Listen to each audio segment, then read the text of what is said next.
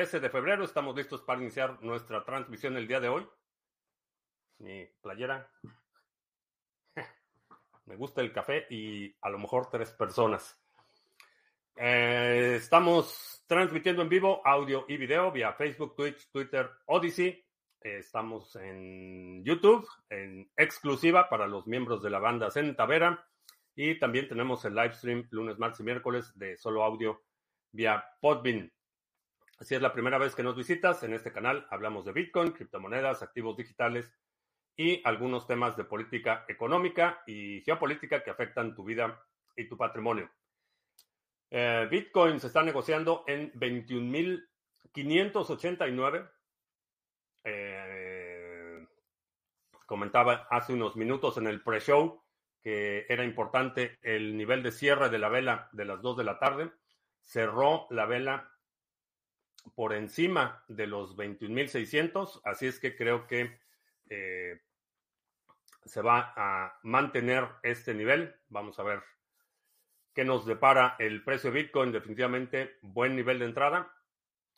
Si todavía no tienes Bitcoin, este año todavía tienes poco menos de, bueno, 10 meses y medio, redondeando los 10 meses y medio para acumular por lo menos un Bitcoin. Y bueno, el sábado tuvimos nuestra sesión del grupo de trabajo de Acción 2023 y se vienen cosas muy buenas. Si no estás participando, estás perdiendo.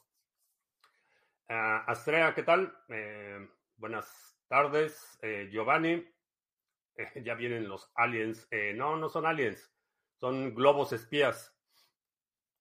Uh, mencionaba que para la, esa, esa premisa de que son seres extraterrestres, cualquier civilización que sea capaz de viajar de un sistema solar a otro, por lo menos, de una galaxia a otra, por lo menos, eh, va a tener eh, tecnología lo suficientemente sofisticada para evadir eh, nuestros sistemas primitivos de detección.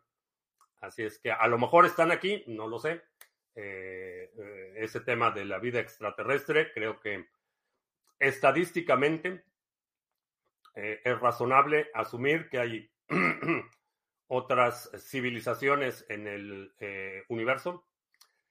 En términos de si hay vida en otros planetas o no, generalmente nuestro, nuestra definición de vida es eminentemente an antropocéntrica, es alrededor de nuestra experiencia humana, entonces eh, definimos vida según esta experiencia y a lo mejor hay otras cosas que no consideraríamos formas de vida que son formas de vida. Entonces, eh, no, no nos están invadiendo los aliens. Eh, lo que se descubrió es que hay una total disfuncionalidad entre los distintos aparatos burocráticos del Partido Comunista ya ni siquiera se hablan entre ellos, entonces eh, eso es lo que estamos observando. Eh, pero no, no son extraterrestres. Pedroski, ¿qué tal? Omar, ¿qué tan seguro ves el protocolo de, Shan, de Handshake? No lo he analizado al nivel de poderte dar una opinión informada. Eh, Wiskeborg, ¿qué tal? Eh, Robert Gallardo en Venezuela la Vieja, criptomigrante. Eh, Alejandro en Mérida, el Yuyo en la carretera, Manuel. Se pone muy interesante la tembladera del mundo cripto. ¿Cómo ves las criptos que dicen ser de inteligencia artificial? Creo que va a ser el próximo ciclo de hype.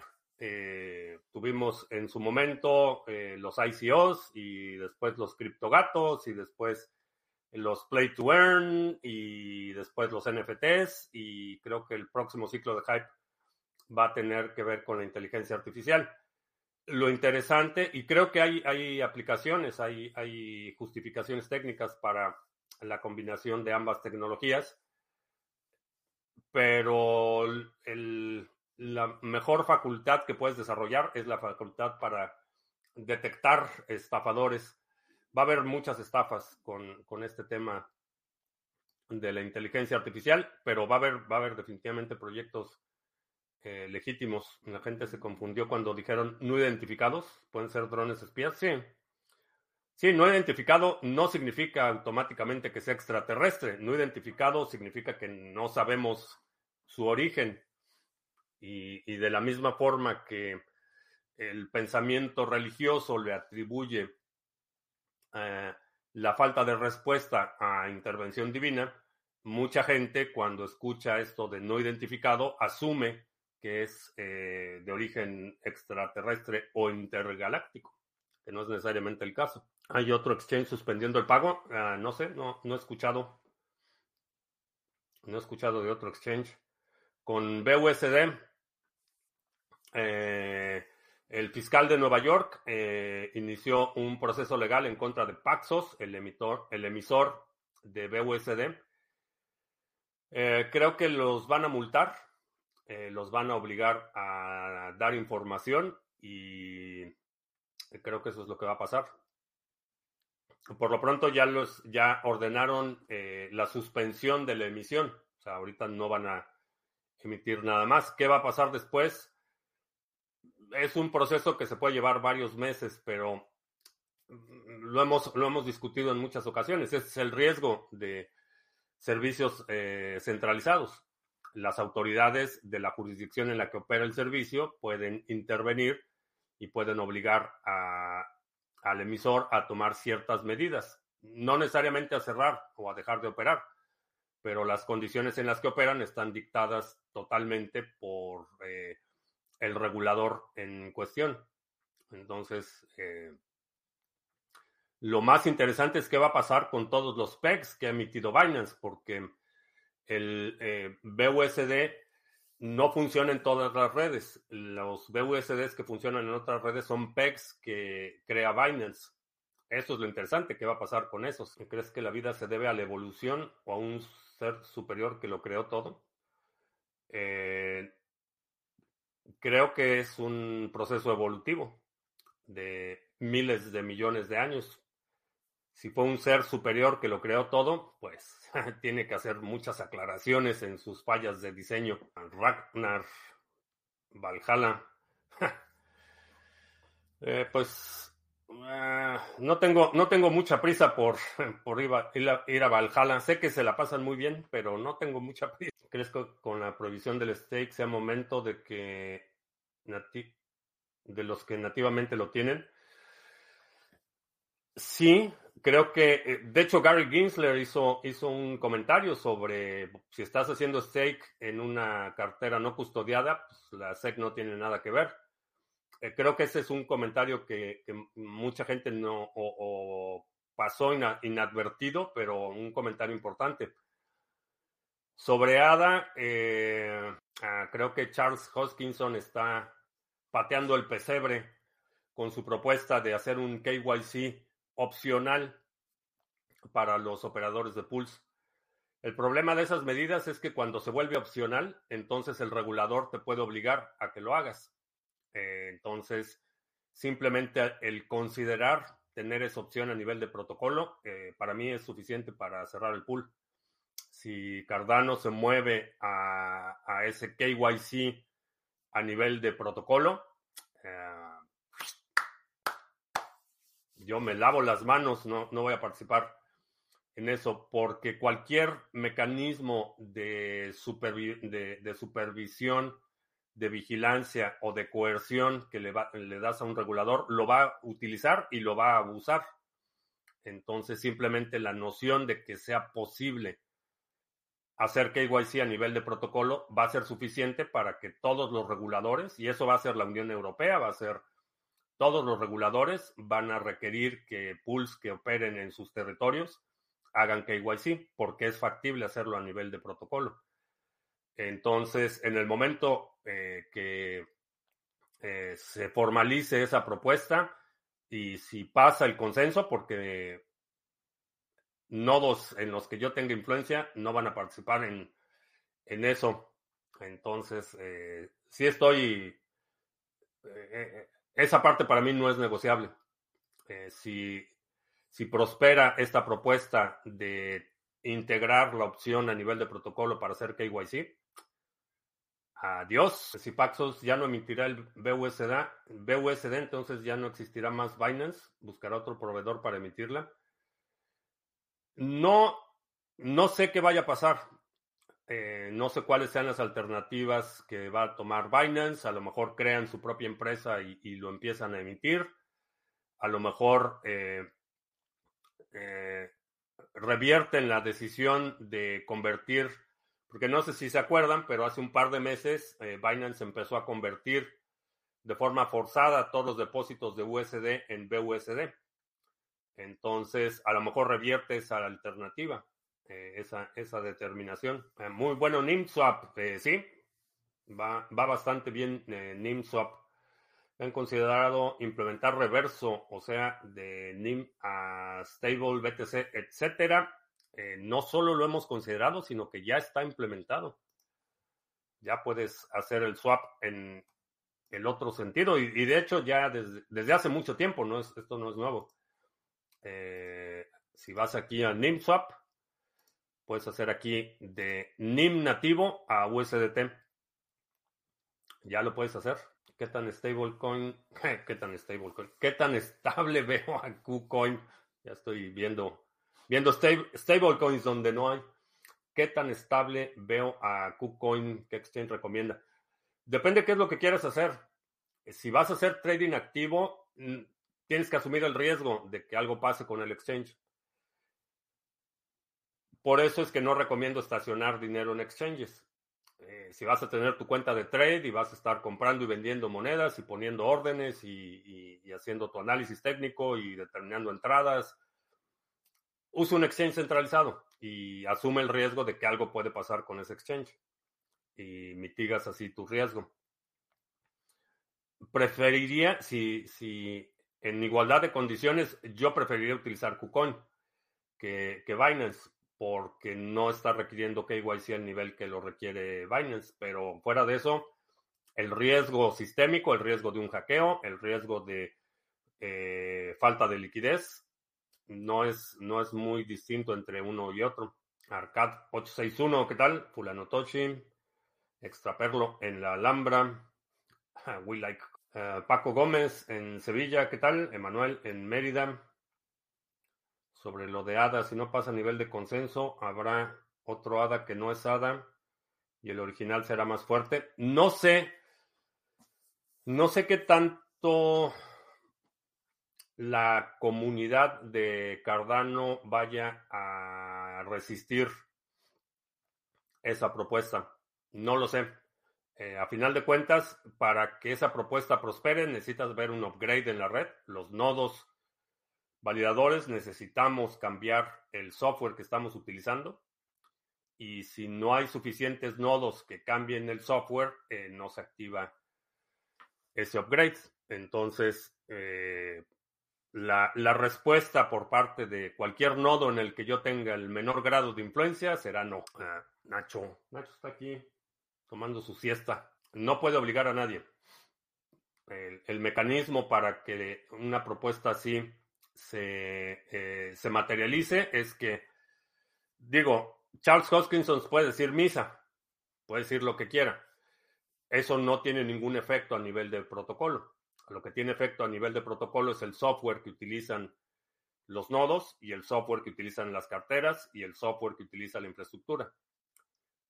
Sin un upgrade al software no se puede hacer esa implementación. Entonces, eh, veremos, veremos si pasa o tenemos un hard fork de usuarios. Eh, espero que no, creo que es totalmente innecesario. Era innecesaria la, sugerencia, pero si esas vamos, mi lealtad es a los principios y a las ideas, no a las personas. Entonces, ni, ni, siquiera al protocolo como tal. Si eh, Nacho, Sleepy Nacho. Está grandote el Nacho.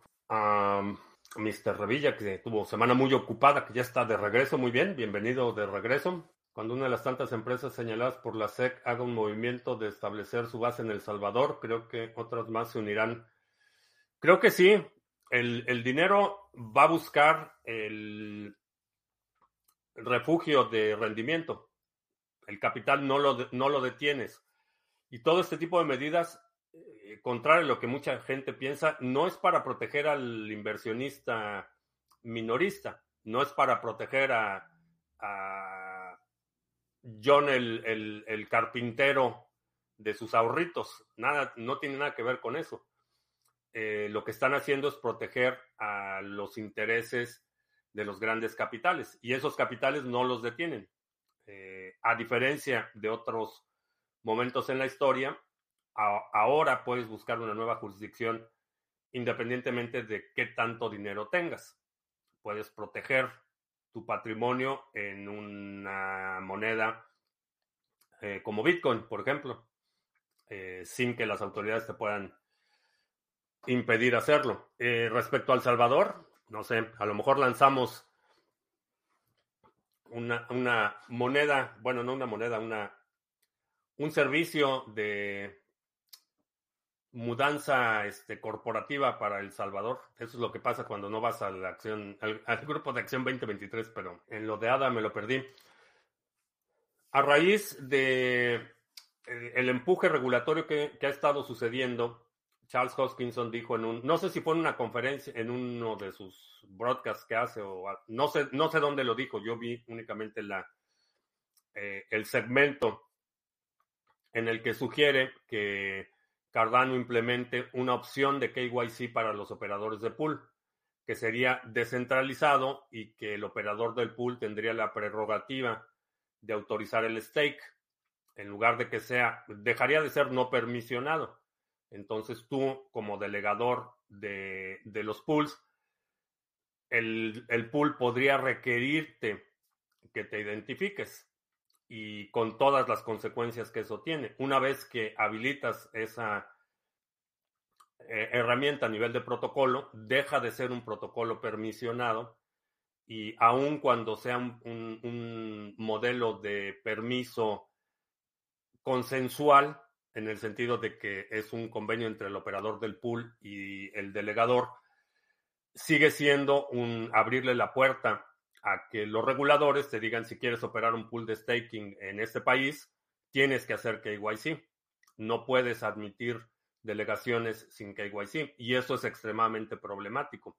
Les, eh, les estás haciendo la tarea a los que están tratando de construir este sistema de vigilancia y totalitarismo financiero absoluto. Entonces, mi respuesta es no. Yo, así no baila mi hija con el Señor.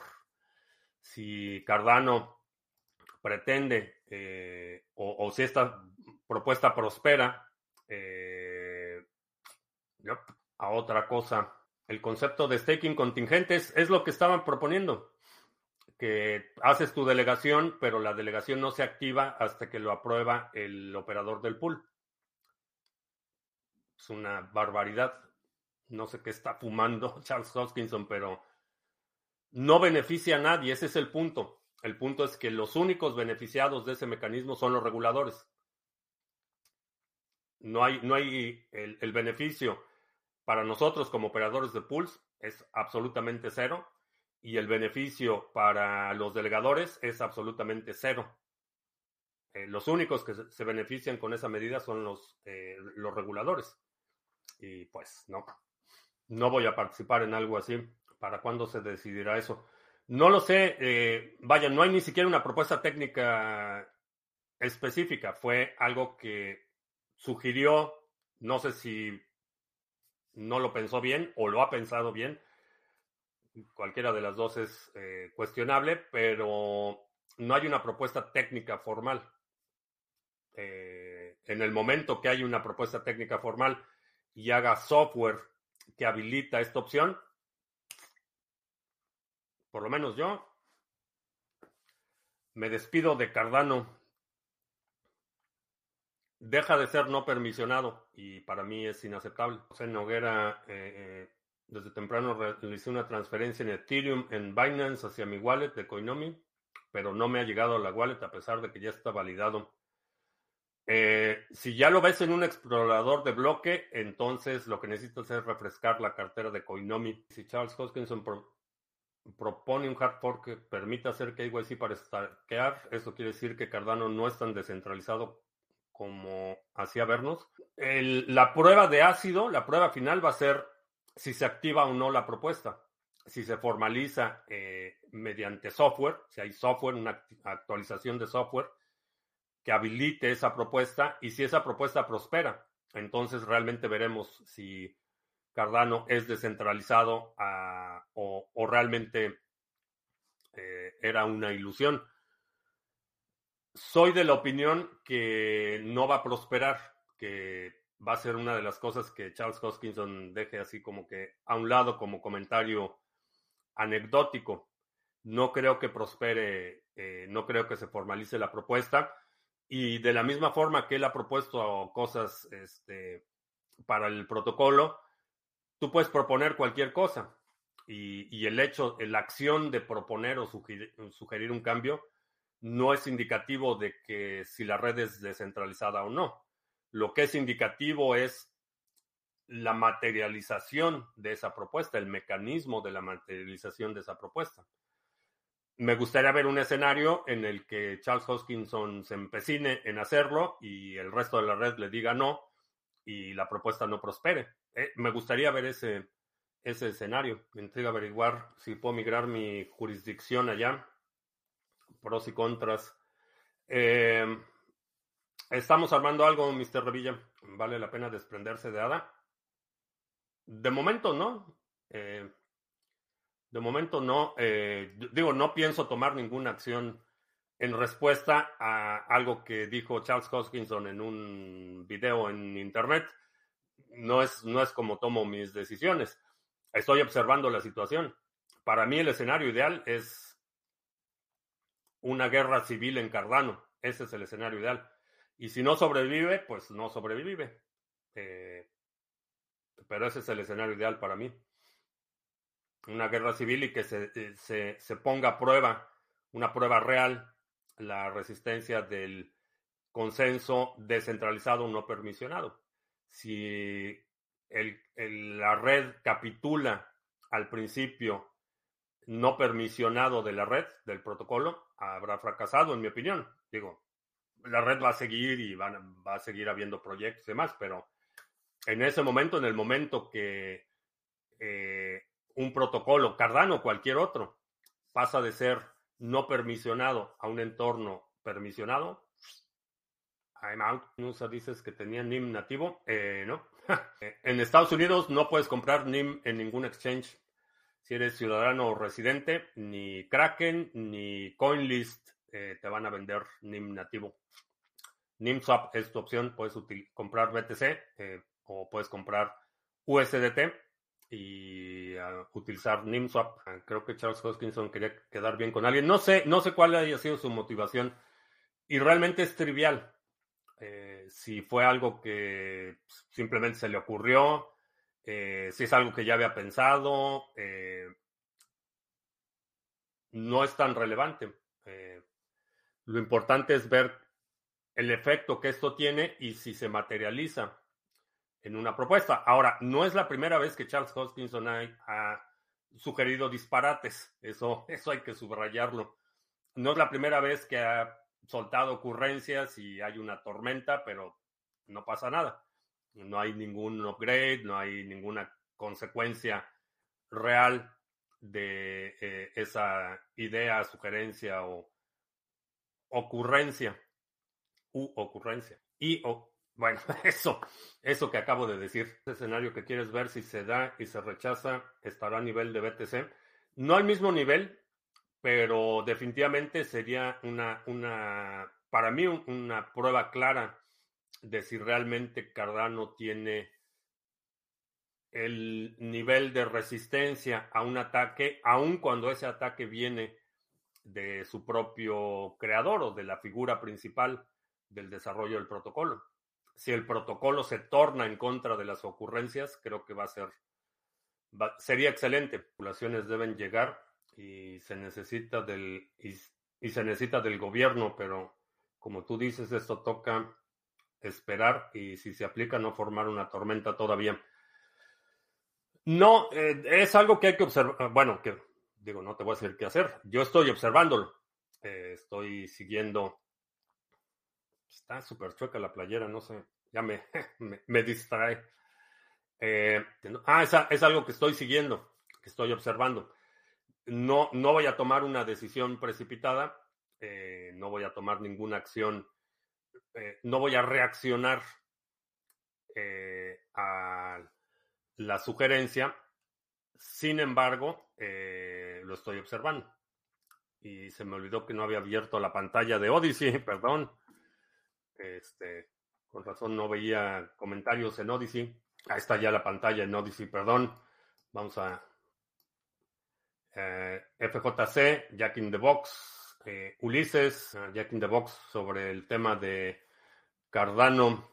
Dice que he escuchado comentar algunos desarrolladores y personajes conocidos de Cardano que no estamos listos para la gobernanza que traerá Voltaire.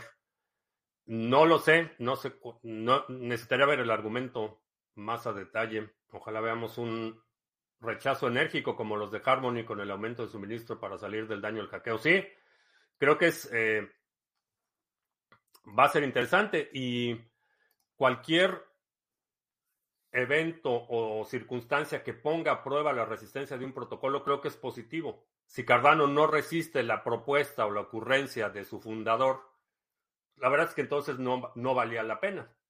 Eh, entonces, creo que todos los protocolos, todas, todos los proyectos deben ser sujetos a este tipo de, de entornos de adversarios. Eh, la verdadera prueba de la viabilidad y de la usabilidad y del mérito de un protocolo está cuando está sujeto a, presión, cuando está sujeto a conflicto, cuando hay eh, discordia entre los participantes es cuando realmente ves si un protocolo funciona. Cuando todo va bien y todos estamos este, en nuestro momento de kumbaya, no estás poniendo a prueba nada. Entonces, la verdad es que sí me gustaría ver un entorno eh, adversario en Cardano y que se determine si realmente es el consenso, el mecanismo de toma de decisiones, o realmente es la ilusión de un culto a la personalidad pseudo centralizado, un protocolo pseudo centralizado. Debería ser lo mismo que Satoshi, desaparecer. No desaparecer, pero eh, digo, no sé, no, no, le voy a decir qué hacer a Charles Hoskinson. La cuestión es que todo el mundo conoce a Charles Hoskinson, entonces sería muy difícil que desapareciera como Satoshi. Este, posibilidad de que vía protocolo se pueda blindar la no permisionalidad en Cardano. No lo puedes hacer así, tendría que ser a la inversa.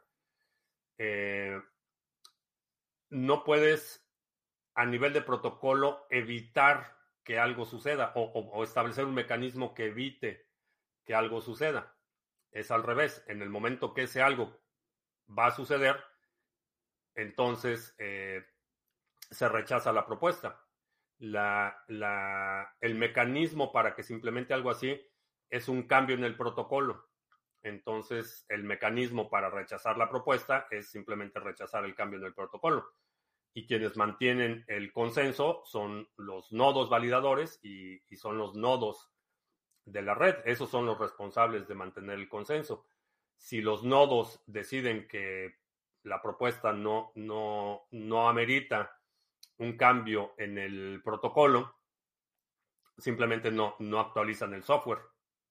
es así como se, se aceptan o, se rechazan eh, cambios en el protocolo. Fue algo como lo de BTC con el aumento de bloques y lo rechazaron. Sí. Algo, algo similar. Hay una propuesta de actores eh, muy influyentes en el sector y esa propuesta fue rechazada categóricamente. Me gustaría ver algo así en Cardano. Propuesta de Hoskinson la hizo el verano pasado, cuando salió la ley para regular las criptos en Estados Unidos. No lo he escuchado decir nada desde entonces. Buen punto. No sé, no sé si es reciente la propuesta. Yo la vi hace una semana. Bueno, no, la semana pasada, no hace una semana. Creo que fue el jueves o, algo así de la semana pasada, fue que la vi. Es posible que haya sido una propuesta anterior. Tal vez Charles está también probando si Cardano resiste algo así. Como tiene el pool de un millón de dólares a quien rompa el código. Y si pasa la propuesta, NIM será nuestro sustituto. Mi sustituto. No tengo candidato para reemplazar Cardano. Tenemos eh, varios pools que están operando bastante bien. El pool de eh, Waves está produciendo bloques de forma consistente. Eh, los pools de de eh, los mix nodes de, de NIM, pues creo que ya, ya estamos bastante cerca del millón de legado. Eh, el pool de Ontology va bastante bien, los de Harmon, el de Harmony y el de Band va bastante bien. Entonces, en términos de operación de pools, vamos a seguir agregando nuevos pools, pero no tengo, todavía no he llegado a ese punto de seleccionar un contendiente. ¿Por qué los contratos inteligentes, por ejemplo, entre DeFi, según los estándares de Estados Unidos, son valores o contratos de inversión y Bitcoin es, por el contrario, considerado una mercancía y no un valor. El principal argumento es que en, esos contratos hay una contraparte identificable. En el caso de Bitcoin no hay una contraparte identificable. Ese es el primer, el primer argumento. El, el segundo argumento es la, la expectativa de una ganancia que depende de el, quien controla el contrato. Esos, son los dos principales argumentos de, por qué consideran muchas cosas como valores eh, bursátiles. No estoy, no estoy diciendo que estén en lo correcto.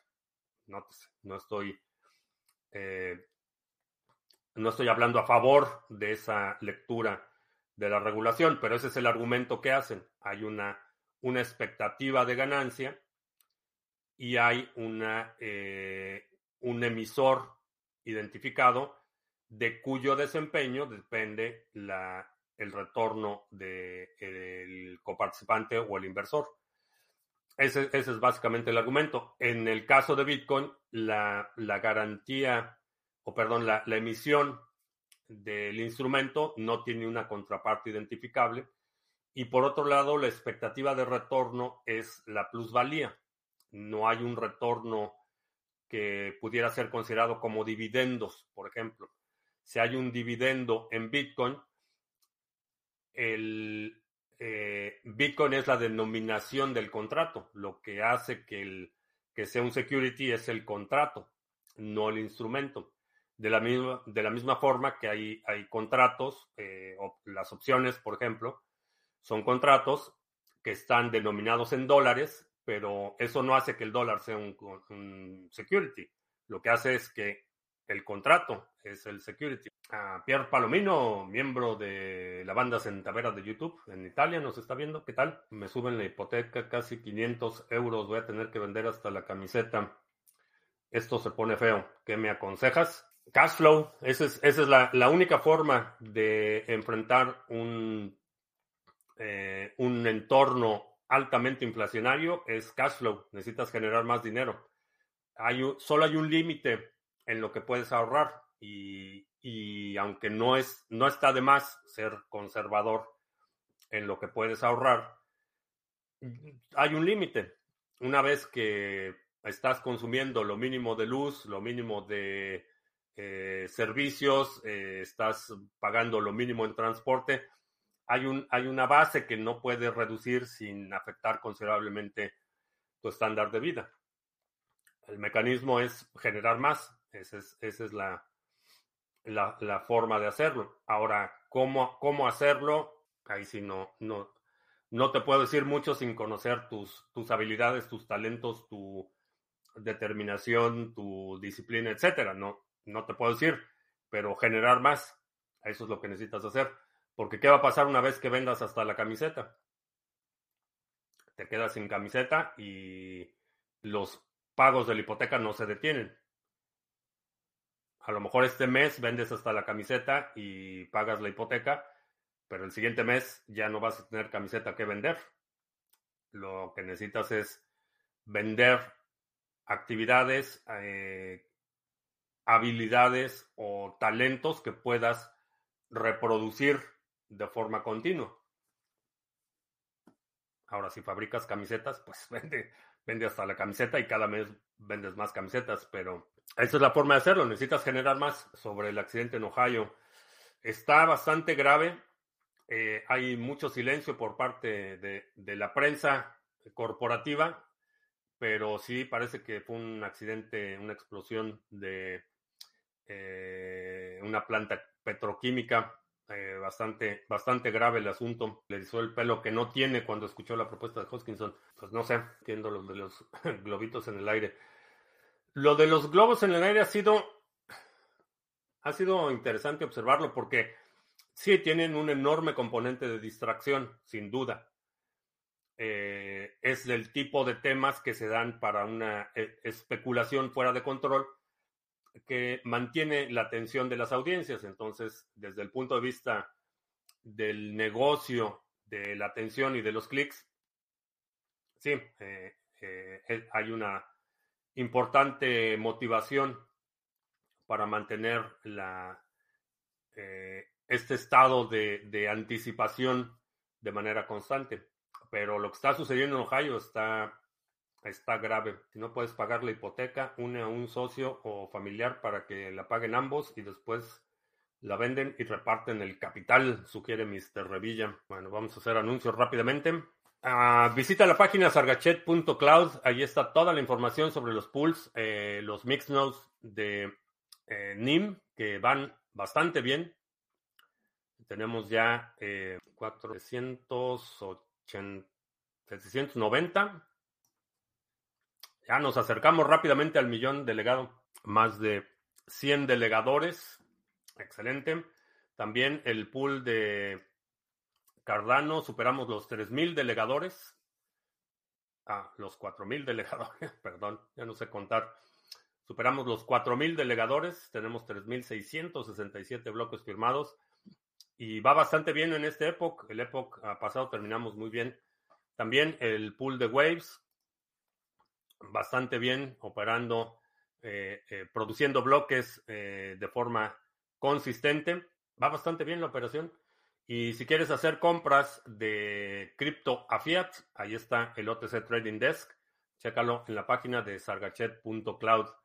Si todavía no, no tienes NIM, utiliza NIMSwap para comprar NIM. Puedes cambiarlo por RC20, comprarlo con USDT, Ethereum, Bitcoin, tanto eh, on-chain como en Lightning.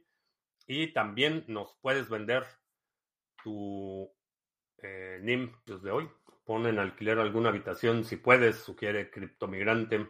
¿Hay alguien en nada que le meta un zape a Hoskinson?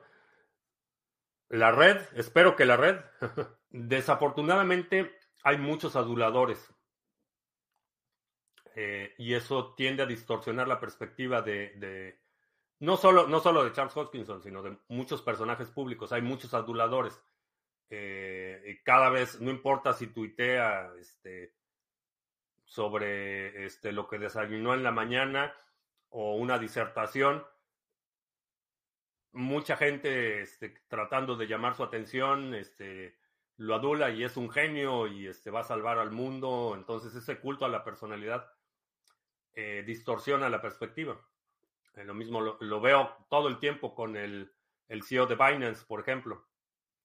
Eh, no importa qué tuite el, el CEO de Binance, hay por ahí un, una horda de aduladores que lo, tratan como si fuera una mm, reencarnación divina. Distorsiona la perspectiva, pero nada más, nada más eficiente que un protocolazo con la bajada está buena entrada en NIM, sí. Sí, de hecho quiero hacer una comprita. Ahorita, este escenario que plantea Charles Hoskinson, comenzamos a buscar contendiente. No, digo, no, no es no es tan relevante como para tomar medidas eh, todavía. Definitivamente eh, creo que va a pasar como un, comentario más eh, a la irrelevancia. Pues así, es por eso que dices que no hay que tener ídolos. En general creo que la gente que pone demasiada esperanza o expectativas en cualquier persona tiende a decepcionarse. Entonces, la, las circunstancias en las que alguien se vuelve relevante eh, pueden ser estudiadas o pueden ser observadas, pero cuando le atribuyes eh, o cuando aceptas la influencia que alguien tiene en tu conducta al punto de eludir tu propia responsabilidad, eventualmente vas a ser decepcionado. Es ahí donde hay un, componente y es por eso que, por un lado, la, la, adulación es tan adictiva y por otro lado es tan perniciosa, porque hay mucha gente, y lo vemos en la política todo el tiempo, hay mucha gente que pone su esperanza en un personaje y no es tanto porque el personaje lo amerite, sino porque al poner su esperanza en un personaje, eso diluye su responsabilidad personal. Entonces, eh, apoyan a la campaña de X candidato y ponen toda su esperanza en el candidato, no porque el candidato lo amerite, sino porque si algo sale mal, entonces le echamos la culpa al candidato. Entonces, si, si no puedo mantener a mi familia, si no puedo este, prosperar, entonces es culpa del candidato. No, no tiene nada que ver con mi responsabilidad personal. Entonces, es, por eso es que es tan, tan tóxico y tan pernicioso eh, este ciclo de, de adulación como distorsión de la perspectiva del adulado y elusión de responsabilidad del adulador. Cuando hay noticias controvertidas en un protocolo y el mercado está en euforia, el precio casi no se no es preocupación. A ver, va, va de nuevo. Cuando hay noticias controvertidas en un protocolo y el mercado está en euforia, el precio casi no es preocupación. Y por el contrario, cuando estamos en mercados bajistas y hay noticias controvertidas, las personas se preocupan más. Sí, en general, en, la, en, ciclos de, o en los momentos de ciclo de euforia, eh, sí, hay muchas cosas que pasan desapercibidas y nadie está poniendo atención a las noticias, están poniendo atención al precio. Cuando los precios están deprimidos, la gente está buscando explicaciones y al buscar explicaciones, entonces es cuando cuando tienen un, impacto, un efecto mucho mayor porque la gente está activamente buscando cómo eh, racionalizar o justificar eh, el fenómeno que está observando. Entonces eso le pasará a Putin, todos lo adulan, pero cuando se vea completamente derrotado, estará solo y todo será su culpa. Eh, a Putin y a todos, eso, eso le ha pasado a todos. van a ser, van a ser señalados como culpables de las circunstancias, eh, sin lugar a dudas. Eh, pero no solo, no solo es él, sucede en todos lados. Dicen que hay un dicho popular de que la, como dicen que la, la, se me fue el, se me fue el dicho popular, pero algo, como que la, la victoria tiene muchos padres, muchos padres, pero la derrota solo uno o algo así. Sí, en el momento que, que en las empresas, en cualquier institución, en cualquier organización, en el momento que las cosas empiezan a salir mal, empiezan los señalamientos. y generalmente los señalamientos terminan en la figura más visible o en el proponente más eh, aguerrido de la dirección que fue conducente al desastre. Entonces empiezan a buscar culpables y sí, va a ser, va a ser eh, eh, lo que veo es que, bueno, ya lo había mencionado hace, que fue en octubre del año pasado, pasa rápido el tiempo, eh, que a Putin le daba dos años, que creo que antes de dos años vamos a ver el colapso, no necesariamente de Rusia, eh, un debilitamiento de Rusia, pero no creo que dure más de dos, dos años, contando desde octubre, ese fue mi regalo de cumpleaños para Putin. sí, y, si algo sale mal en Ucrania, suponiendo que la situación sea al revés, que, Ucrania pierda el conflicto, eh, todo el mundo va a empezar a buscar culpables y le van a echar la culpa a Zelensky, le van a echar la culpa a Biden y le van a echar la culpa a, Macron, eh, a los que han sido proponentes de esta estrategia o que han apoyado la estrategia de apoyar el, el esfuerzo bélico en Ucrania, si algo sale mal, entonces van a empezar los señalamientos. Es mm, comportamiento muy humano, diría. ah, que la victoria tiene muchos padres, la derrota es huérfana. Eso, eso es lo que quería decir. Sí, es, ese es el, me, me, sentí como el chapulín colorado. ¿O cuál era el que no, no podía decir los dichos que eran? Pero eso, la victoria tiene muchos padres y la derrota es buena. Ah, Gerard, del acceso al seminario, te va a mandar los accesos directos porque parece que el redirect no funciona a veces y a veces no. Entonces te va a mandar los, los enlaces directos. El chavo del 8, fíjate. No doy, no doy una, es lunes. Ustedes disculparán. No, el que, el que no podía decir los, los refranes era el chavo del 8. Digo, no era el chavo del 8, era el chapulín. Era el chapulín colorado. Estamos hablando ya de la prehistoria. Ergo puede ser candidato para sustituir a Ada. Mm, interesante. Interesante. ¿Todavía tienes la resaca del Super Bowl? No, no vi el, ni, no vi nada del Super Bowl. Pero hice unos tacos de chuleta de puerco. Uf. Buenísimos. Ese fue el, el la, la botana. Bueno, no fue la botana, fue la, la cena de ayer. Tacos de chuleta. ¿What, bebé? Ah, que Rihanna estuvo excelente, pero no sé, no lo vi. But the pork tacos were even better. El americano ya empezó a vender humo con lo de los ovnis. No ha sido discurso oficial, han sido los medios. El, uh, y, bueno, llegas un poco tarde, pero mencionaba que sí, la prensa corporativa ha estado pedaleando esa historia. Este, la, la, la han estado exprimiendo lo más posible pero nadie ha mencionado que sean ovnis. Esa es una, una conclusión. Son objetos no identificados. Esa es la definición.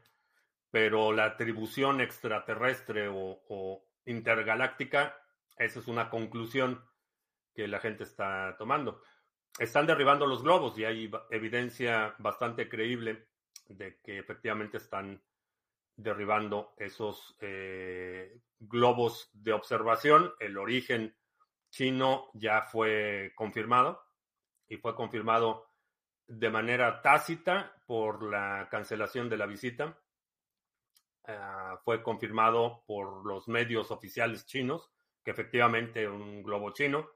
Entonces, eh, objeto ovni significa objeto volador no identificado. Eh, sí, exactamente. Y, y cuando dicen ovni, no significa que sea extraterrestre. Lo único que el no identificado significa que no sabemos o quien lo está observando no puede identificar qué es. Eso no quiere decir automáticamente que sea extraterrestre. Simplemente no se sabe en el momento del contacto inicial qué tipo de, este, de nave es o su origen. Eso es todo lo que significa. Lo interesante es que ya van varios. Y lo interesante es que están capturando, eh, no solo están interceptando las comunicaciones, sino que están capturando físicamente eh, estos dispositivos. Va a estar interesante a ver qué, qué, otras revelaciones se hacen de vender, dicen mentiras. Más que mentiras, son, son verdades a medias. Eso es lo que hace el, el circo mediático tan, tan efectivo. No son, no son mentiras vulgares, no son este, negaciones eh, absolutas, sino son verdades parciales. Y eso es lo que hace el, mecanismo de, eh, eh, de comunicación e influencia tan efectivo. No te dicen una mentira absoluta, te dicen algo que es parcialmente cier cierto o te dan una estadística que está sesgada. La estadística puede o no ser cierta, pero está sesgada, está, eh, están selectivamente presentando un segmento de realidad y a partir de ese segmento de realidad están extrapolando una serie de conclusiones y opiniones y demás. Lo vemos todo el tiempo. Si ves cualquier noticiero, te dan cinco segundos de la noticia, el hecho o el incidente que pasó, y después dos horas de, analistas, de paneles, de opinionólogos, de gente que te dice cualquier cantidad de cosas durante dos horas por probablemente cinco segundos de, de reportaje o, de reportar un incidente. Entonces, esa es la trampa mediática. Necesitan mantener tu atención, ese grado de ansiedad de forma constante. ¿No crees que los ovnis son de China y que los han puesto para ver la reacción de Estados Unidos? No sé cuál, es, cuál haya sido la motivación, pero ya están identificados.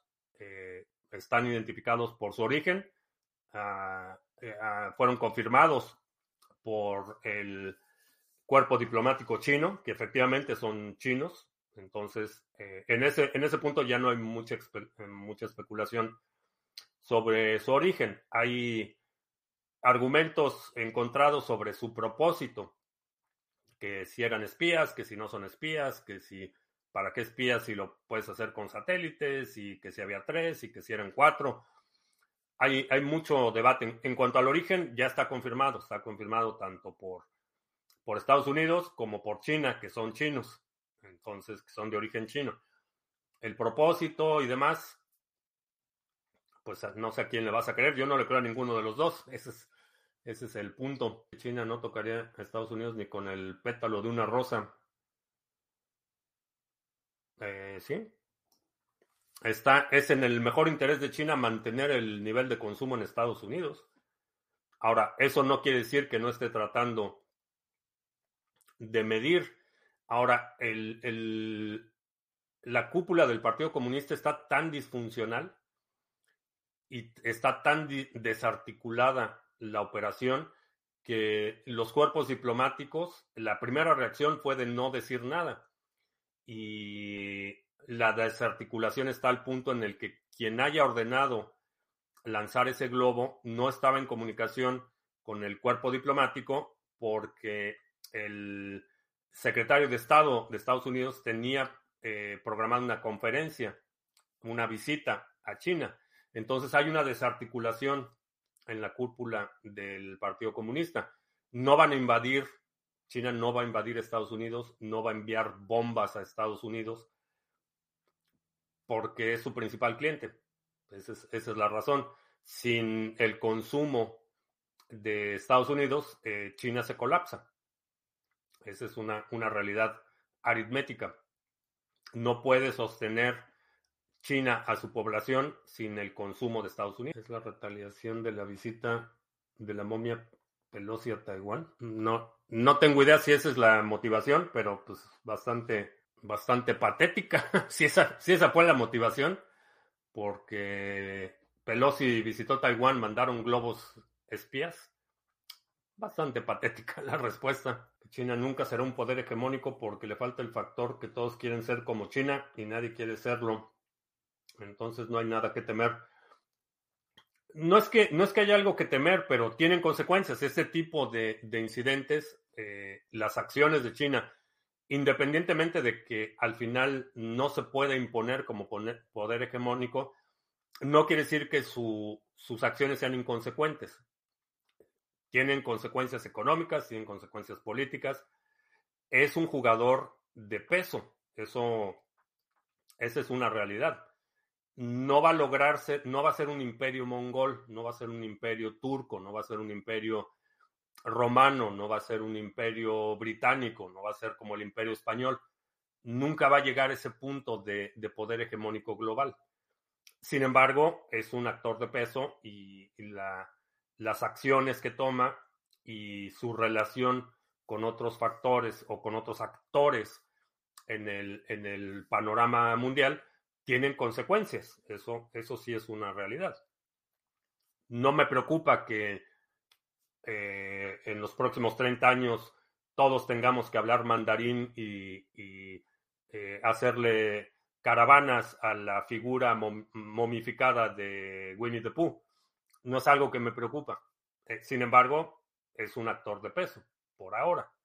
En los próximos 10 años, no tanto. China puede ser una potencia económica sin ser un vendehumo como Estados Unidos. Eh, no global, no, no puede ser una potencia hegemónica. No tiene, eh, no produce energía y no produce alimentos. Entonces no puede ser un, un poder hegemónico sin esas dos cosas. La otra es que la población eh, está envejeciendo rápidamente, se está quedando sin gente joven China. Entonces, digamos que sus días como la conocemos hoy están contados. Y eso de que venden humo, todos venden humo. Ese es, ese es el juego geopolítico. Todos están vendiendo humo, todos están haciendo trampa y todos están mintiendo, engañando, desinformando para eh, mover, avanzar los intereses de, de su país, que a final de cuentas son los intereses de la clase política gobernante de un país. Ese es el juego geopolítico. La, el, el velo de moralidad o, corrección, pureza moralina es ilusión. Una noche de pasión en China, en 10 años tienen población joven. Eh, no funciona así.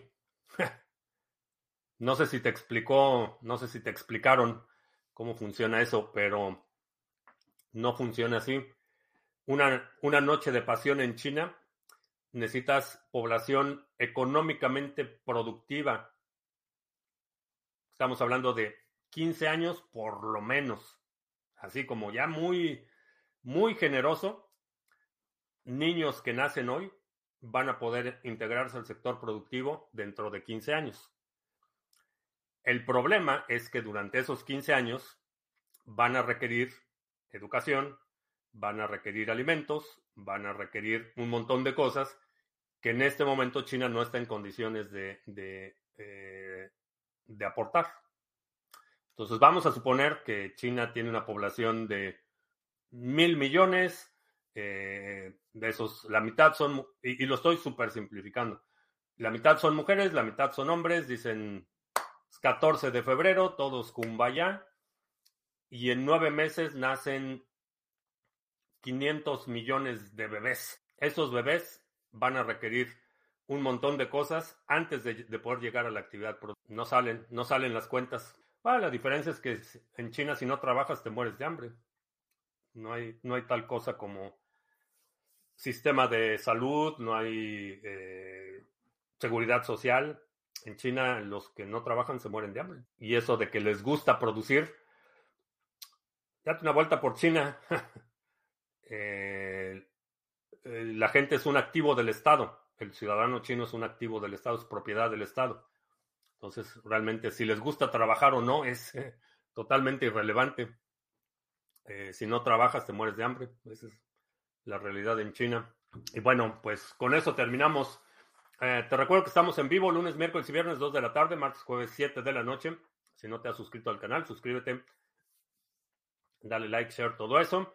Y checa los enlaces en la descripción. Si nos estás viendo en YouTube, muchas gracias por ser parte de la banda Centavera. Creo que ya. Por mi parte es todo. Gracias y hasta la próxima.